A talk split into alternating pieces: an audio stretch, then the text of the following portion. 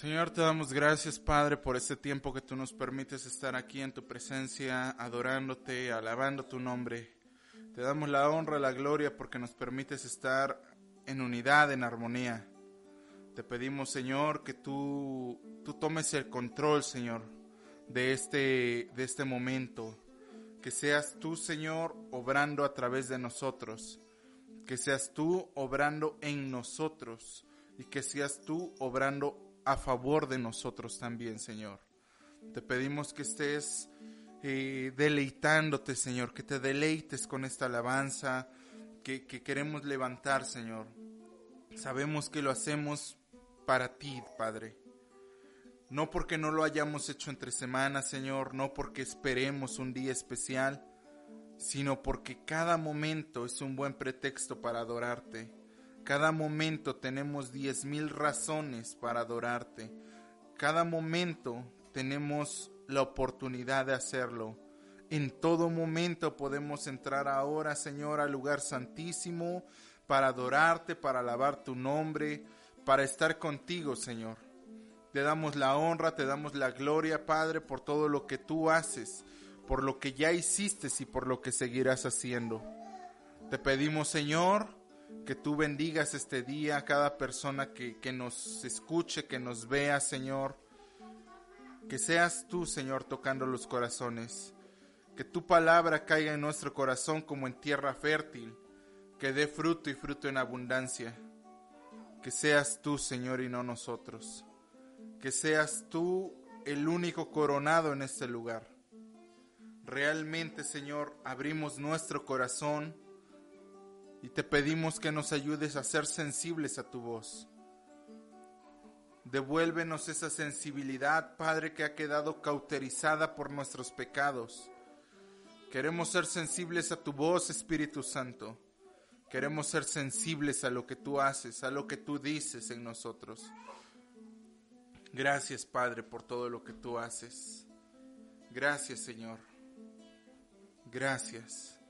Te damos la honra, te damos la gloria en el nombre de tu Hijo amado Jesucristo. Te decimos, Padre, bienvenido a este lugar. Sé bienvenido a nuestros corazones. Permanece en nosotros y con nosotros, Señor. Haz lo que bien te parezca. Sigue obrando en nosotros. Gracias, Dios. Amén.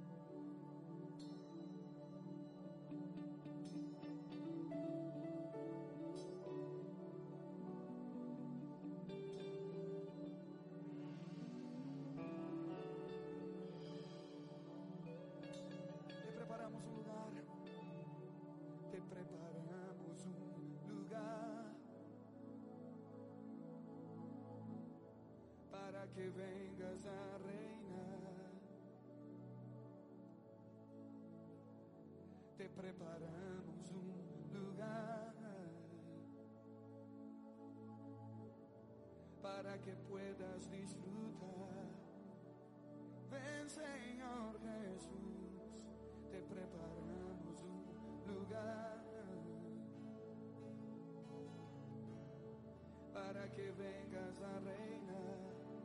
Venga tu reino aquí, Señor. Te preparamos un lugar para que puedas disfrutar. Se apagan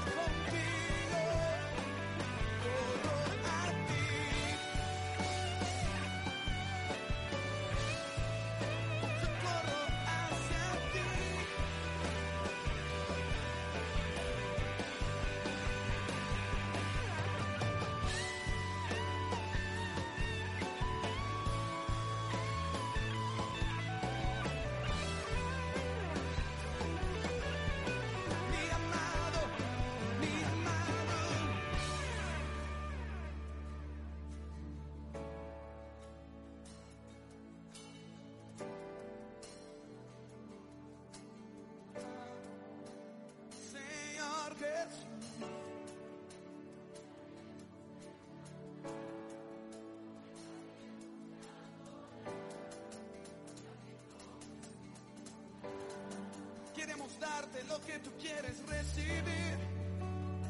Nos olvidamos de todo alrededor. Queremos verte sonreír esta noche, todos los días. No dejaremos de cuerpo, alma y espíritu, preparando un lugar para Él. Gracias Padre Señor porque nos permites estar acá. Realmente tu bondad y tu misericordia son infinitas y nuevas cada mañana. ¿Cómo no adorarte? ¿Cómo no venir a exaltar tu nombre? ¿Cómo no estar en unidad, en armonía? Si tú eres la razón de todo nuestro existir. Tú eres el gran yo soy. Tú eres el todopoderoso. Tú eres nuestro creador, Padre.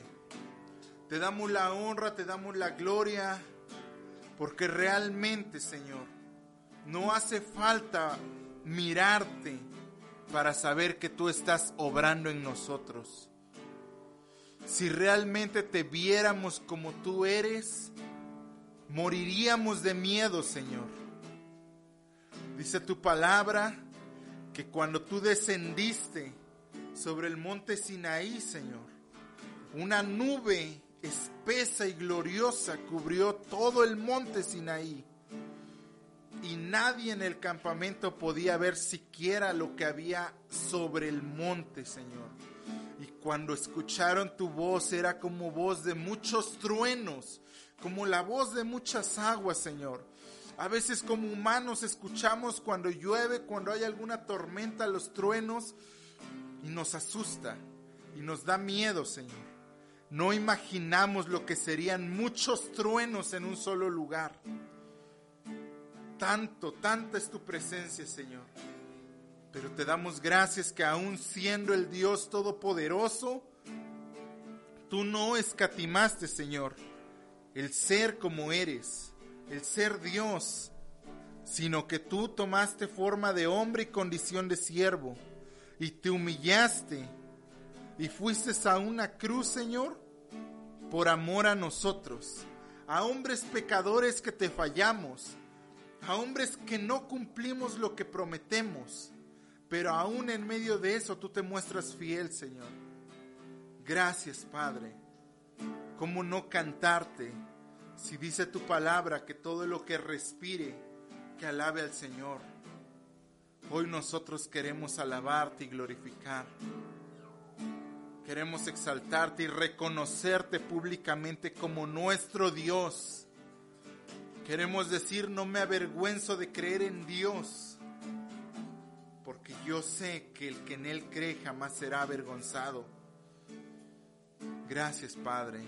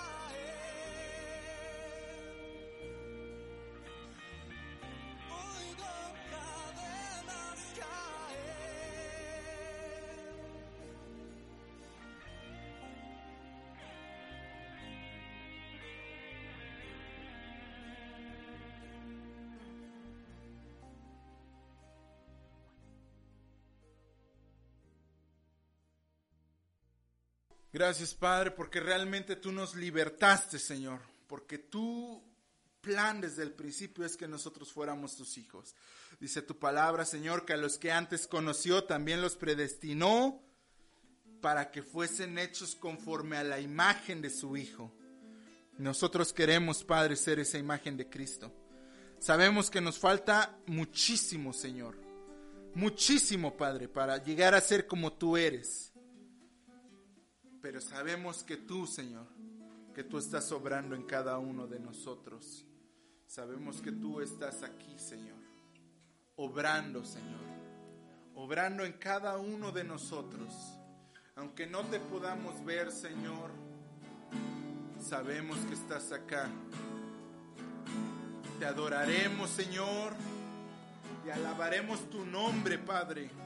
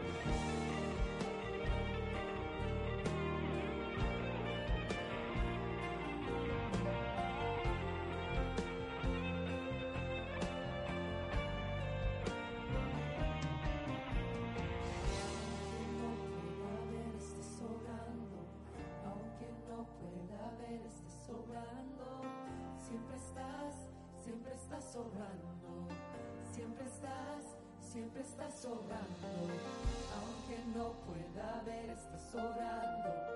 Aunque no pueda ver, estás sobrando, siempre estás, siempre estás sobrando, siempre estás, siempre estás sobrando. Aunque no pueda ver, estás sobrando, aunque no pueda ver.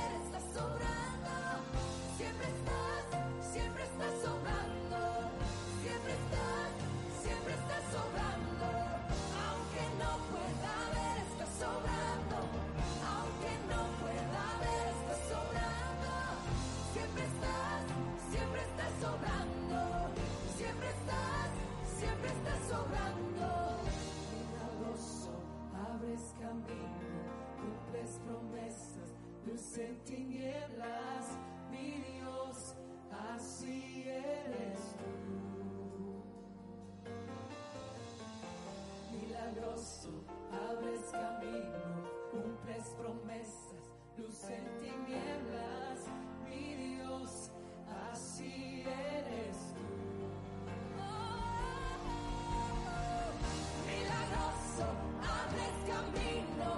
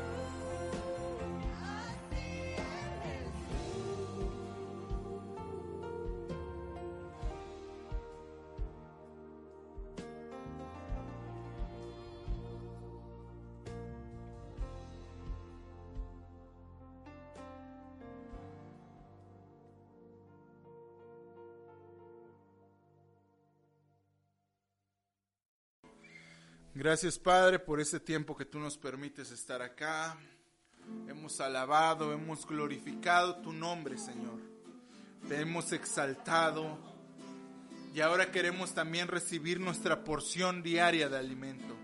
Esa porción extra y especial, Señor. Esa porción extra que tú nos das para alimentarnos, Señor. Para revivirnos, Señor. Para motivarnos también, exhortarnos, edificarnos y consolarnos, Padre. Bendecimos la palabra que vamos a tener, Señor. Bendecimos este mensaje, Señor. Que seas tú hablando a nuestro corazón, Padre. Que seas tú, Señor, obrando en cada uno de nosotros. Sé tú, Padre. Sé tú hablando a nuestros corazones. Que se haga, Padre, lo que tú quieres que se haga. Que se viva lo que tú quieres que se viva, Señor. Gracias, Dios. Gracias, Padre. Te damos honra, te damos gloria en el nombre de tu Hijo amado Jesús. Amén.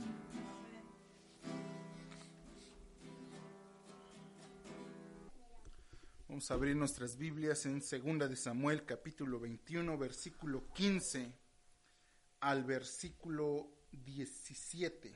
Es un pasaje que ya habíamos hablado anteriormente y hemos estado eh, eh, platicando del tema. El subtítulo que lleva es Abisaí libra a David el gigante. Y dice el versículo 15 en adelante, volvieron los filisteos a hacer la guerra a Israel, y descendió David y sus siervos con él, y pelearon con los filisteos, y David se cansó.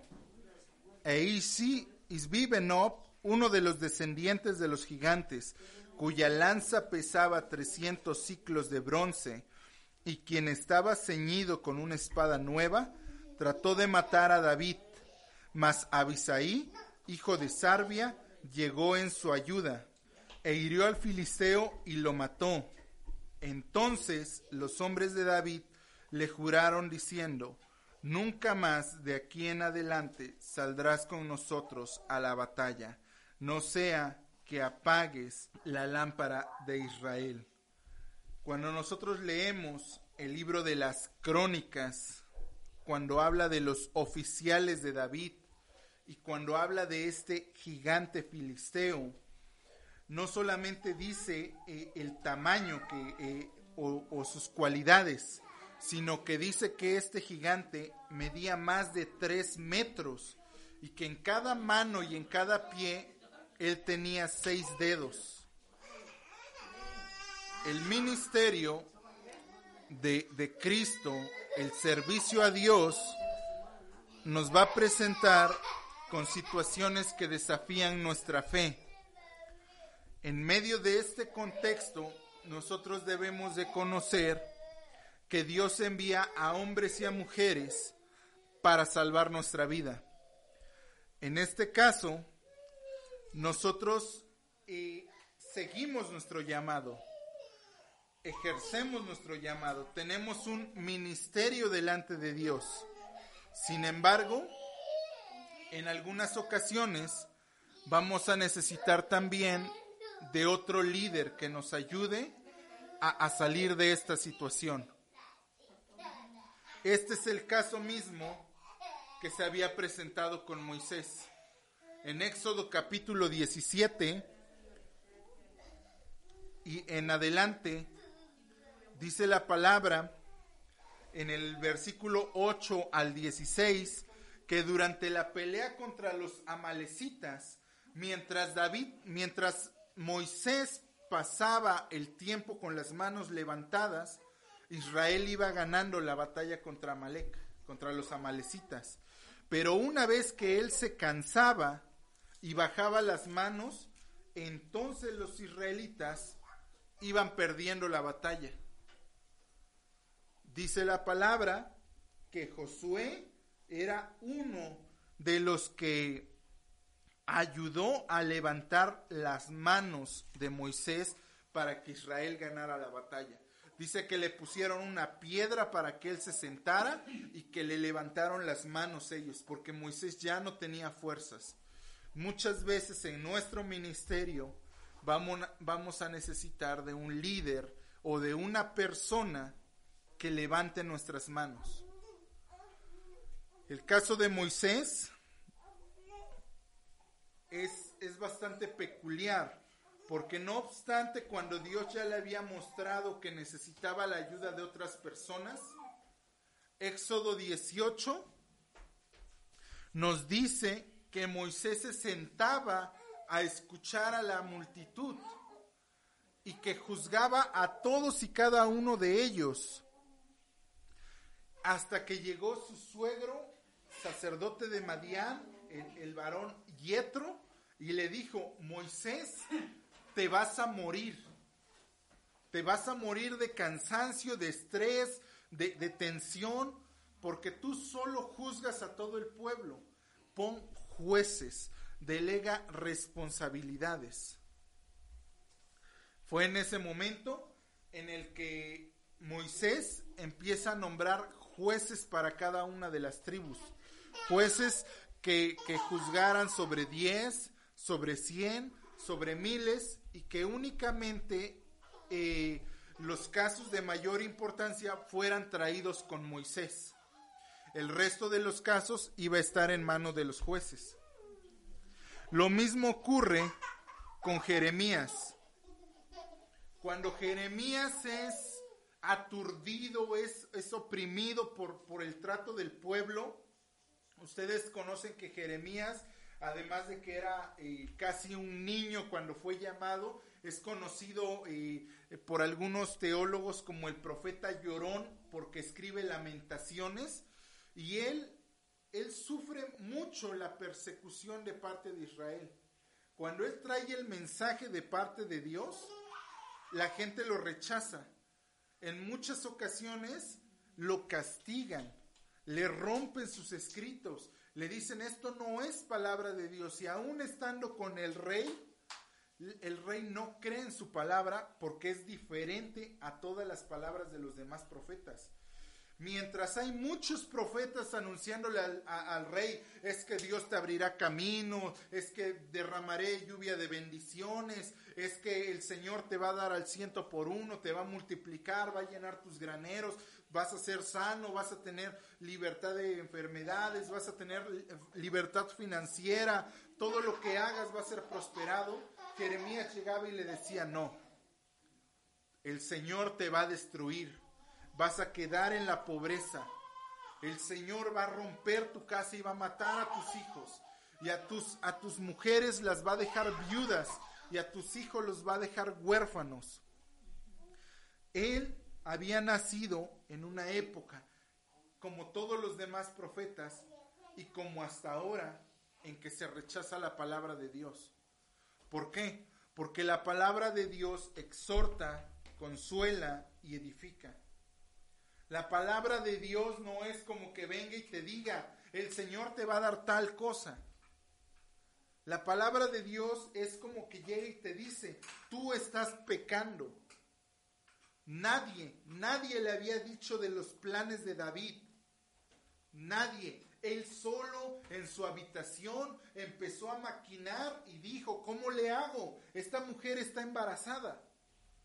Y, trató de maquinar el plan para que Urias llegara y se acostara con Betsabé. En palabras de un mexicano, le iba a cargar el muertito a Urias.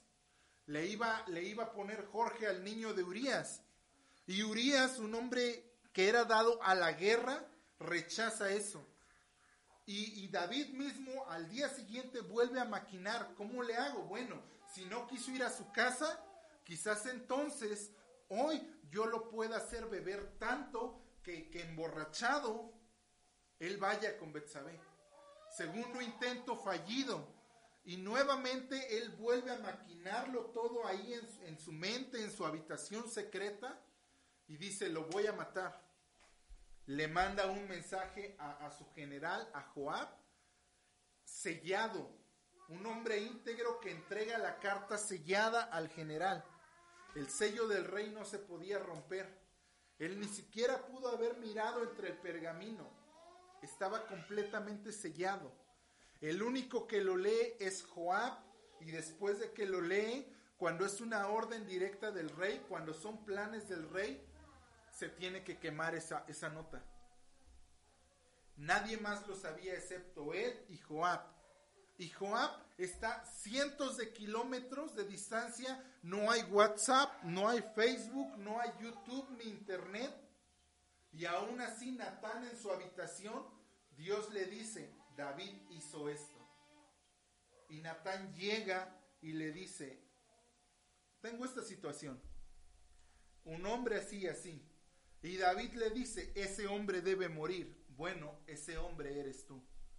Porque Dios te dice así, te di todo lo que quisiste y aún más te hubiese dado. Y si hubieses querido diez esposas más, diez te hubiese dado. Y si hubieses querido la vida de tus enemigos, Dios te lo hubiese dado todo lo que hubieses pedido.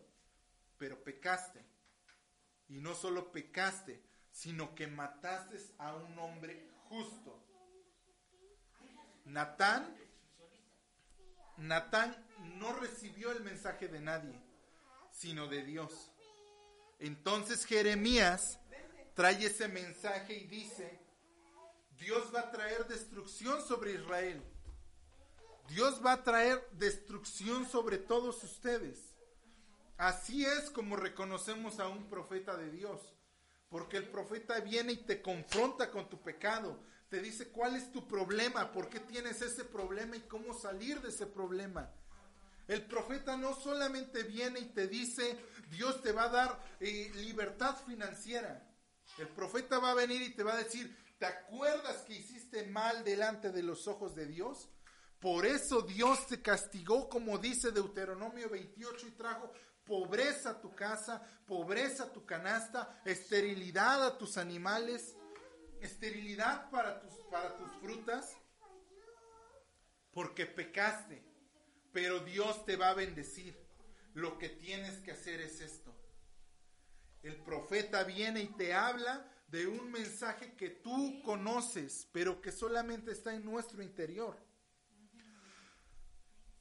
Él, Jeremías, vive una situación en la que el pueblo lo oprime. Y esta misma situación es la que el apóstol Pablo comenta a la iglesia de Corinto como una prueba que enfrentaron en Asia Menor. ¿Se acuerdan que hablamos de eso? Segunda de Corintios 1, 8 al 9.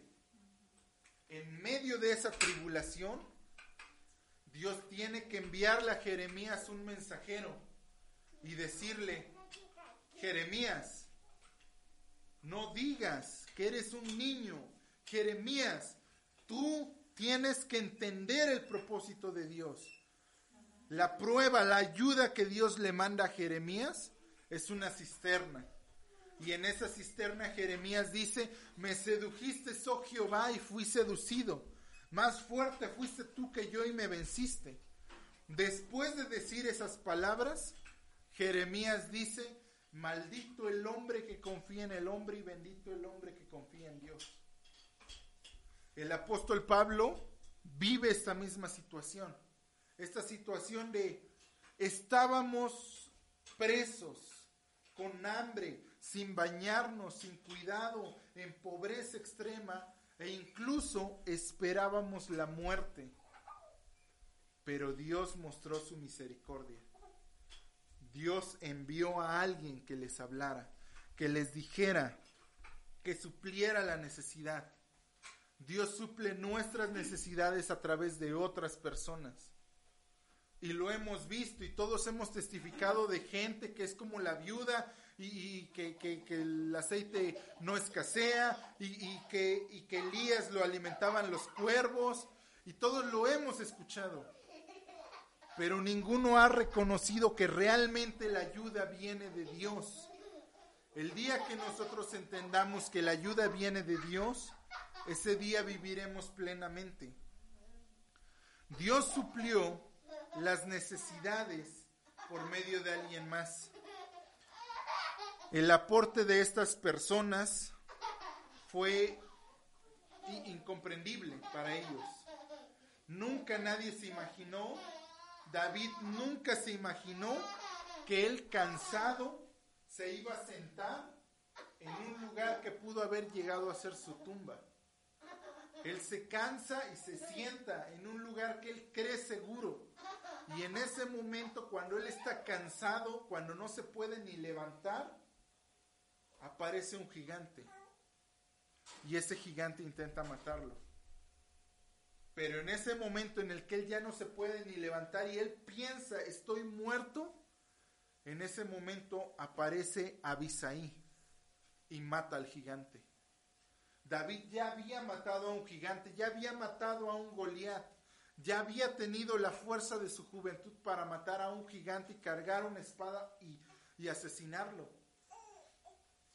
Esto, cuando Abisaí libra a David del gigante, sucede años antes de su muerte. David ya no tiene la fuerza que tenía en su juventud, en sus 20, 30, 40 o incluso hasta en sus 50. David ya es un hombre mayor, ya tiene más de 60 años, ya no puede salir a las guerras. Después de eso, la gente le dice, ya no salgas, ya no salgas porque vas a pagar la, la lámpara de Israel. David había matado a su gigante. Nosotros hemos matado muchos gigantes, pero también necesitamos de alguien que nos ayude a nosotros, de alguien que libre nuestras cargas, de alguien que nos ayude a llevar esa carga. Y, y eso es el principio de delegar autoridad a otras personas, de, de- de permitir que otras personas puedan este, servir a nuestro lado, vivir a nuestro lado. El rey se enfrenta a este nuevo gigante. Y en ese momento Dios envía a Abisaí. Hemos estado teniendo alrededor de este mes que ha pasado y días anteriores lo que es un reto de gratitud. Un reto de agradecer a Dios por las veces en las que Él nos ha salvado, nos ha proveído o incluso nos ha mandado alguna prueba para que nuestra fe crezca.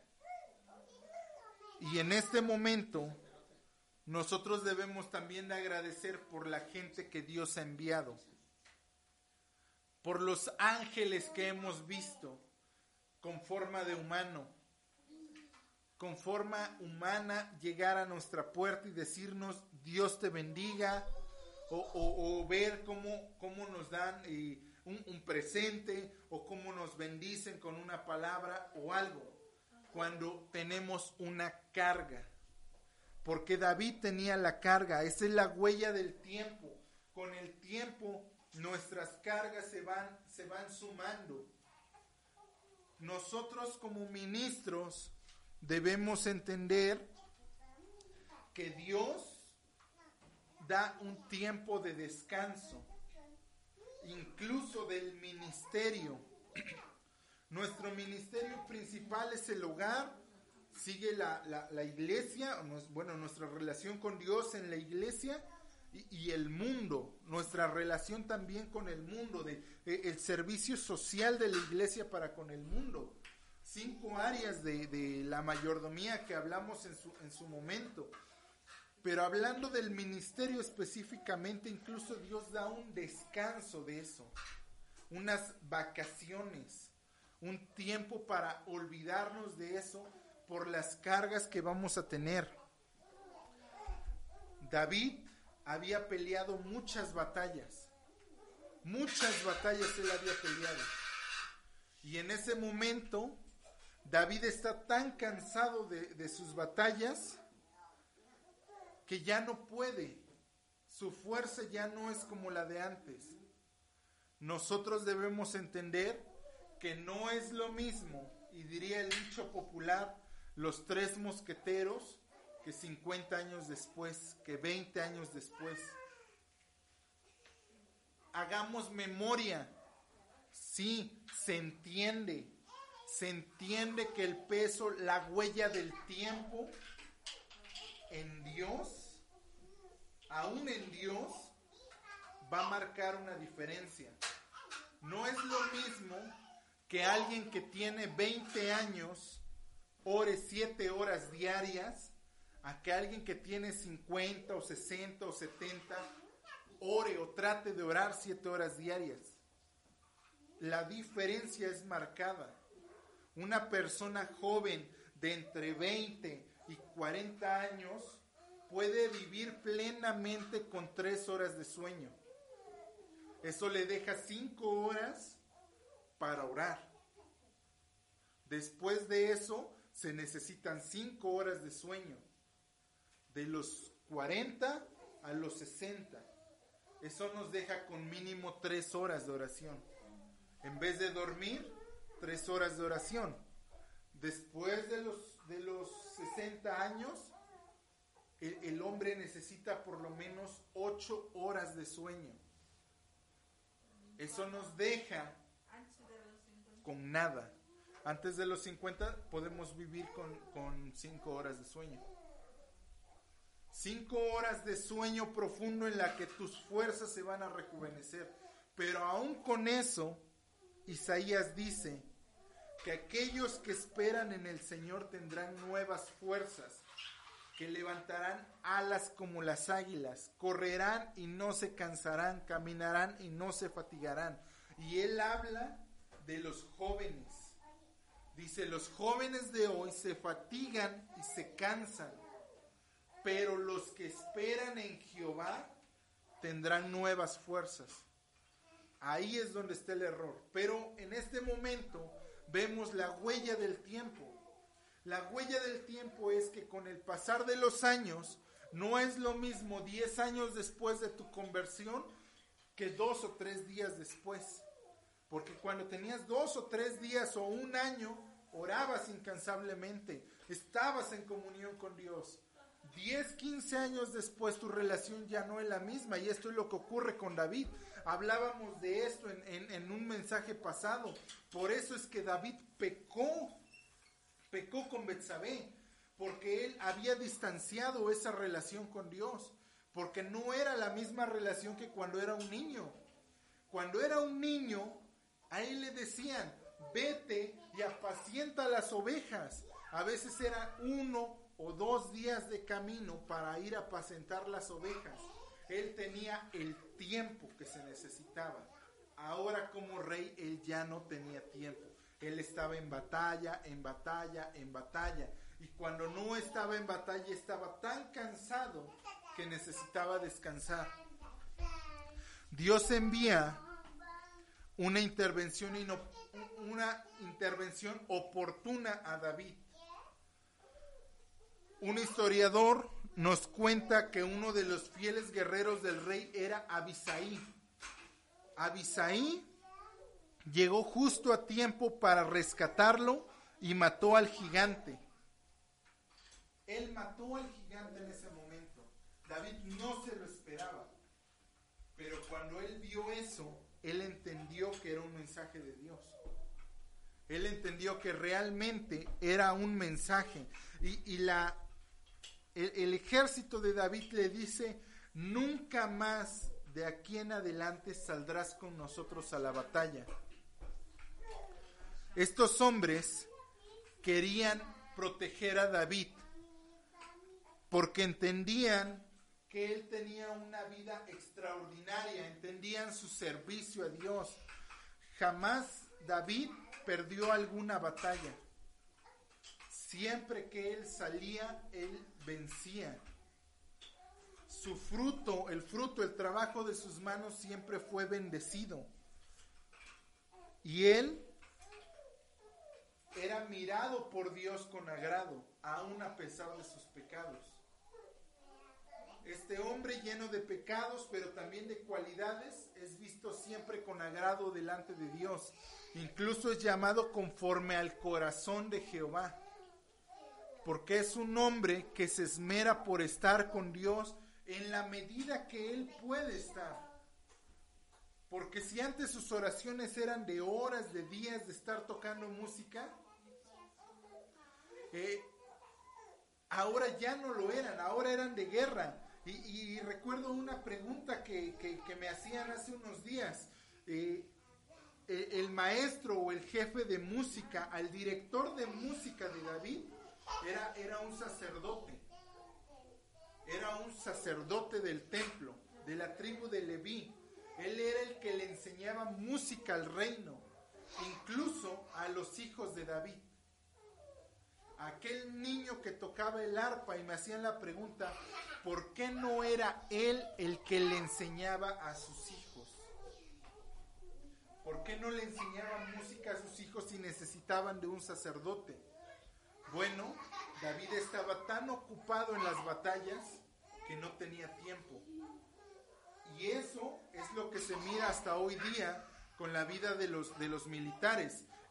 Que, que- que ya no es como antes y que en México no es como, como en la Biblia, porque México se ha caracterizado por ser un país pacífico, por ser un país que no está en guerra. Pero imaginemos lo que ocurriría si estuviéramos en guerra. No habría tiempo. Y si, y si no estando en guerra no hay tiempo, estándolo menos lo habrá. Luego de las victorias que Dios le concede a David, David entona un cántico de gratitud. Y el capítulo 22 es el que habla del cántico de la liberación de David. David agradece, agradece a Dios por haberlo salvado. Dios le extiende la mano desde el cielo para que él pueda ser, liberado de ese gigante. La confesión de David es, los que me odiaban eran demasiado fuertes para mí. David reconoce que había algo fuera de posibilidades. David reconoce que había algo en lo que él se estaba eh, equivocando, que él no había visto todavía. Nosotros debemos de reconocer que hay situaciones que se salen de nuestro control y buscar ayuda. A veces nos va a tocar ser el avisaí de alguien más, pero a veces nos va a tocar necesitar de un avisaí. Avisaí viene en nuestro rescate, pero a veces nosotros vamos en rescate de otros. Avisaí, cuando nosotros hacemos un análisis, posee algunas herramientas que le permiten eh, bendición y, haya eh, be- bendición para otros. Una de ellas es el rostro. El rostro de una persona es la primera imagen que tenemos. Nosotros a través del rostro vemos si la persona refleja o no refleja a Cristo. Independientemente de sus fallas o demás, David era un hombre conforme al corazón de Dios. La gente sabía que él era el ungido de Dios. La gente reconocía que él era eh, el, el salmista, que sus palabras eran de bendición. La gente lo reconocía. La pregunta aquí es si tú necesitas un Abisaí o si eres un Abisaí. Porque dice que Abisaí refleja la imagen de Cristo. La imagen siente la presencia de Cristo cuando tú llegas, cuando tú hablas, cuando tú predicas, cuando tú ministras. O la gente siente, ah, pues es mi hermano en Cristo. Debe de haber una diferencia de, una diferencia de el rostro es tu presentación. No necesitas decir, no necesitas decirle a la gente yo soy ministro, yo soy embajador. Hay gente que se presenta como apóstol, ¿no? Lo, dicen jugando, jugando, eh, o, a manera de ilustración. Un apóstol que vino eh, hace tiempo y él decía, no, bueno, es que yo cuando llego al aeropuerto presento mi pasaporte y todo, y, y mi pasaporte en ocupación dice ministro. Entonces presento mi pasaporte y la gente me dice, ¿y, usted a qué es? ¿Usted a qué se dedica? Es que yo soy embajador, so- soy ministro. Y, y está bien, porque es hijo de Dios, porque nosotros como hijo de Dios somos eh, embajadores, somos ministros del Evangelio. Pero la pregunta es, ¿necesito verdaderamente presentarme como lo que soy? ¿O solamente decir, soy tal, soy el hermano tal? Y que la gente se dé cuenta de esa diferencia. Necesito decir, soy pastor, o soy, soy maestro, soy evangelista, soy profeta, soy, soy apóstol, o la gente va a ver en mi rostro el carácter o la presencia de Cristo. Ni siquiera el carácter, porque el carácter de Cristo está en lo, en lo máximo, cuando nosotros estamos en lo mínimo. Pero la gente mira esa diferencia o necesito decirles, soy cristiano. Porque hay gente que nosotros miramos y decimos, ese ha de ser cristiano por cómo se porta. Y a veces es católico.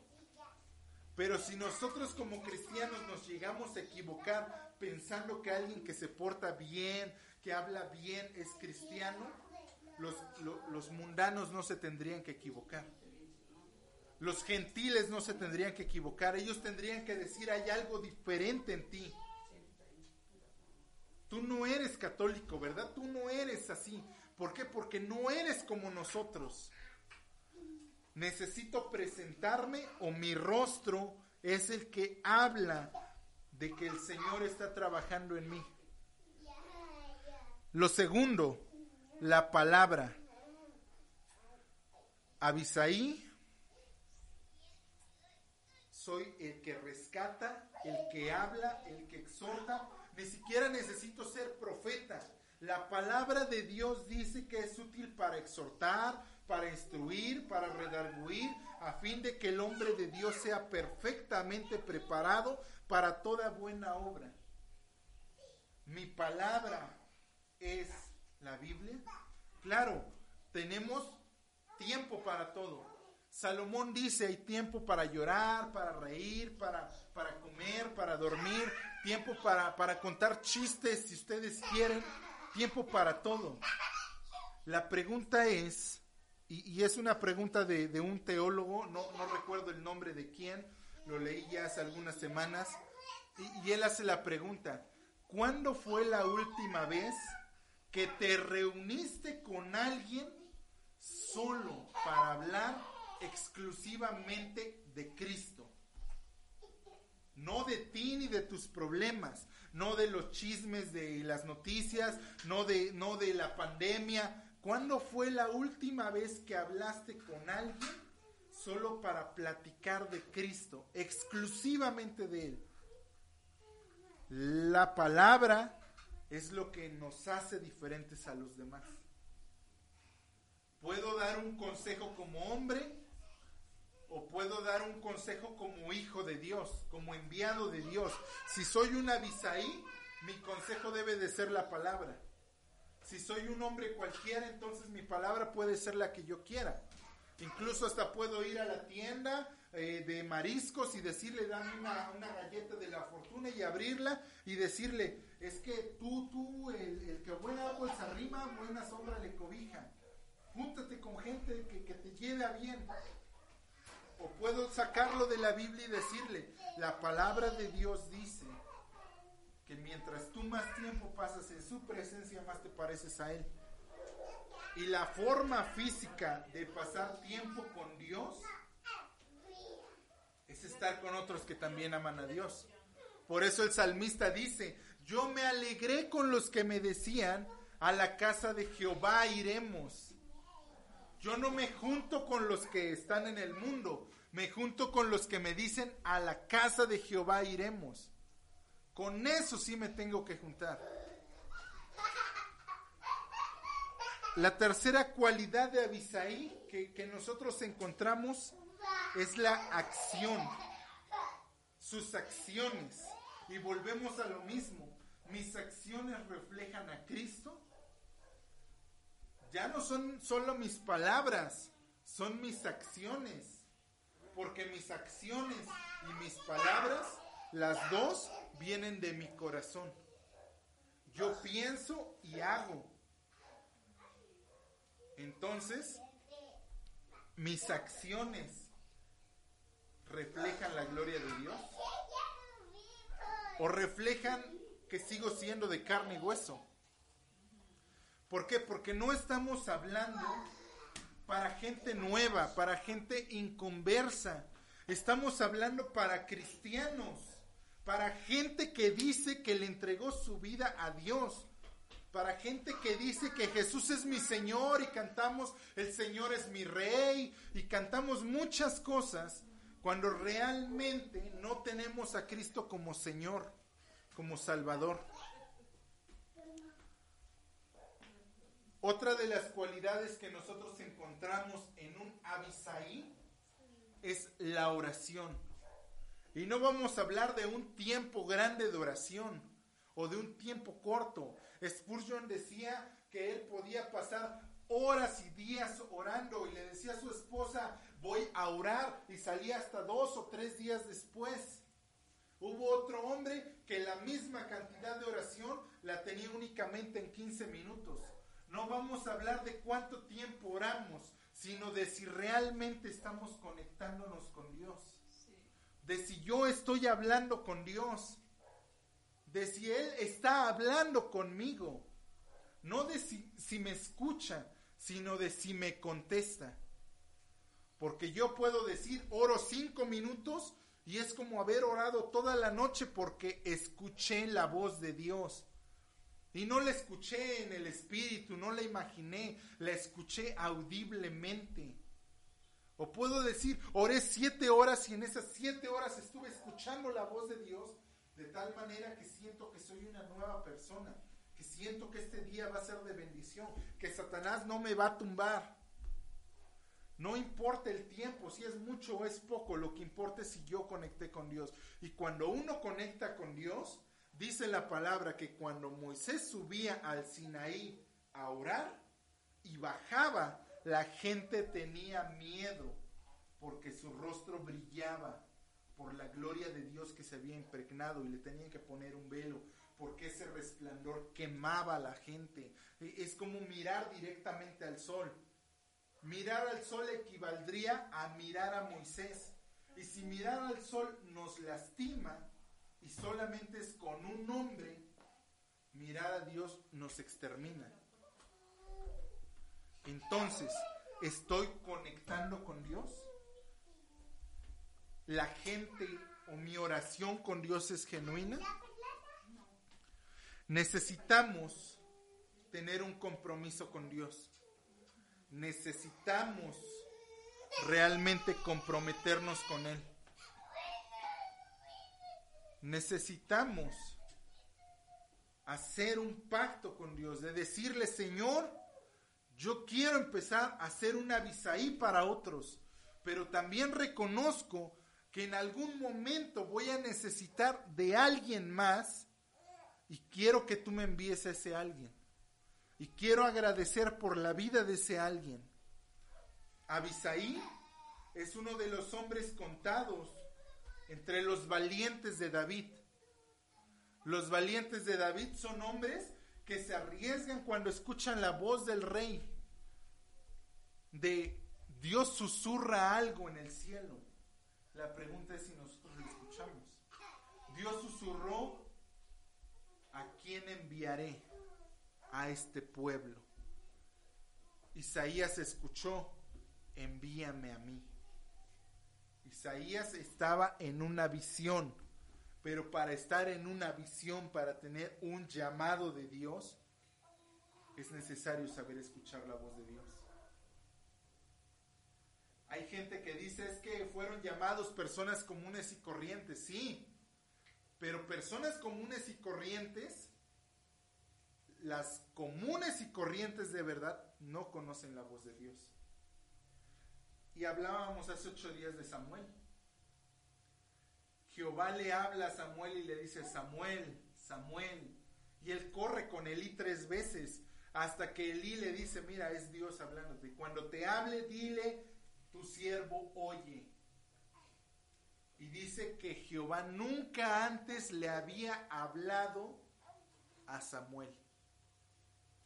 Isaías es un hombre no solo escucha la voz de Dios, él ve el trono de Dios, ve a los serafines, a los, a los ángeles.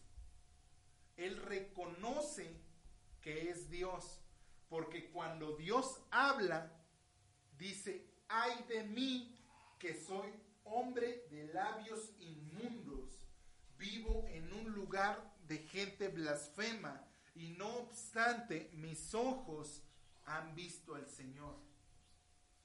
Isaías conoce que es Dios el que le está hablando. Nosotros debemos de hacer ese compromiso con Dios. Jesús sabía que Pedro iba a pasar por una batalla que probaría su fe. Le dice a Pedro, Pedro, Satanás te ha pedido para zarandearte, pero yo he orado al Padre para que tu fe no mengue. Y una vez que sea restaurado, afirmes a tus hermanos, a tus compañeros.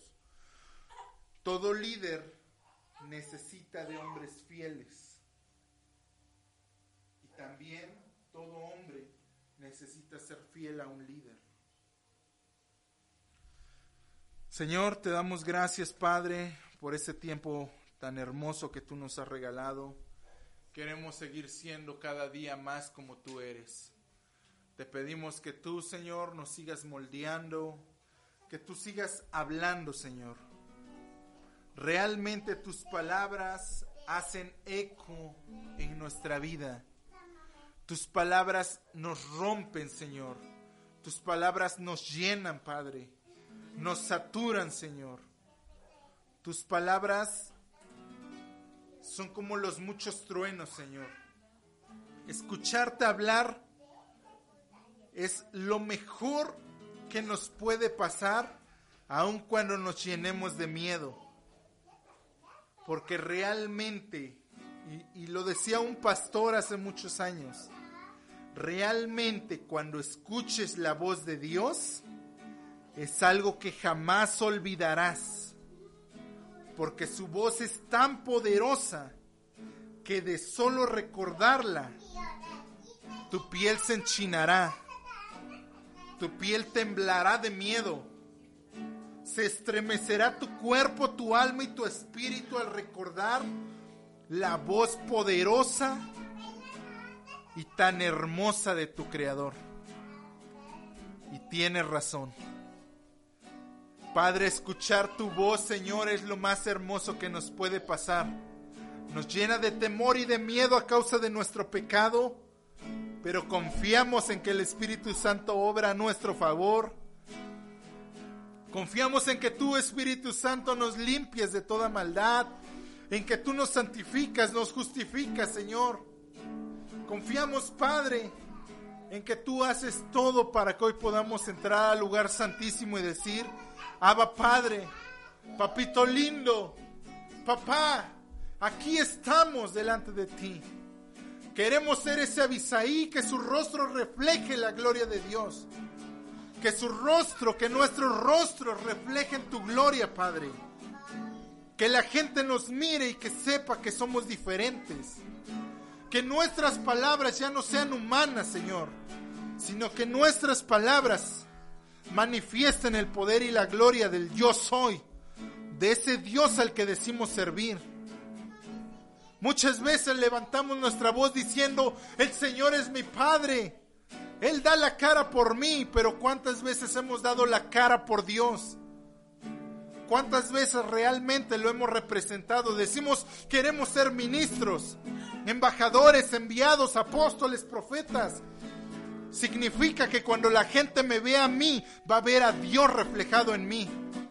Significa que cuando la gente me escuche a mí, va a escuchar la voz de Dios hablando a través de mí. Ser un embajador, ser un ministro, quiere decir que yo estoy hablando en nombre de Dios. Que mi palabra viene de Dios, que viene del cielo. Que realmente conecté con Dios de tal manera que Él me mostró un poco de lo que hay en su corazón. Mi tiempo de oración, si realmente oro por ganar algo o si estoy orando por conocer más a Dios. Déjame decirte que de un tiempo para acá, mis oraciones ni siquiera son palabras para Dios. Mis oraciones o mi tiempo de oración ha sido únicamente cantarle a Dios, estar en quietud para ver si Él ha de decirme algo. Ni una palabra o mínimas han sido las palabras que yo le he dicho a Dios. Porque no busco que Él supla mi necesidad, porque Él ya las conoce. Y prefiero agradecer por lo que ya me dio antes de pedir. Y prefiero alabar su nombre antes de perder mi tiempo pidiéndole algo que al final estará mal. Y prefiero dejar que sea el Espíritu Santo el que interceda por mí ante el Padre con gemidos indecibles. Ora para conocer a Dios.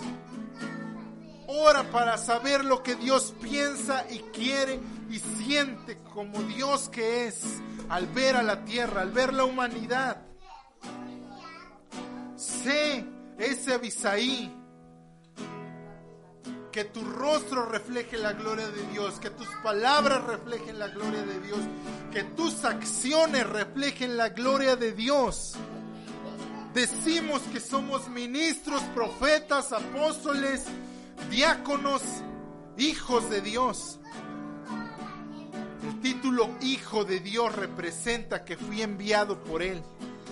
Jesús dijo, yo no hablo nada, sino lo que he visto hablar, he oído hablar al Padre, y no hago nada, sino lo que he visto hacer al Padre. Eso quiere decir que mis acciones son las que yo vi hacer a Dios. Si yo robo como hijo de Dios, quiere decir que yo vi a Dios robar y Dios no roba. Si yo miento, quiere decir que yo vi a Dios mentir y Dios no miente. Si yo me comporto como hijo del diablo, quiere decir que yo vi a Dios comportarse como tal y Dios no actúa de esa manera. Entonces no mintamos diciendo soy hijo de Dios cuando no me comporto como lo que realmente es Dios. Un ser santo, puro, recto, apartado del mal. Hagamos ese compromiso con Dios de decirle, Señor, estoy al 100 contigo, me la voy a partir por ti, Dios. Voy a salir y voy a sufrir por ti. Y voy a ser avergonzado por ti.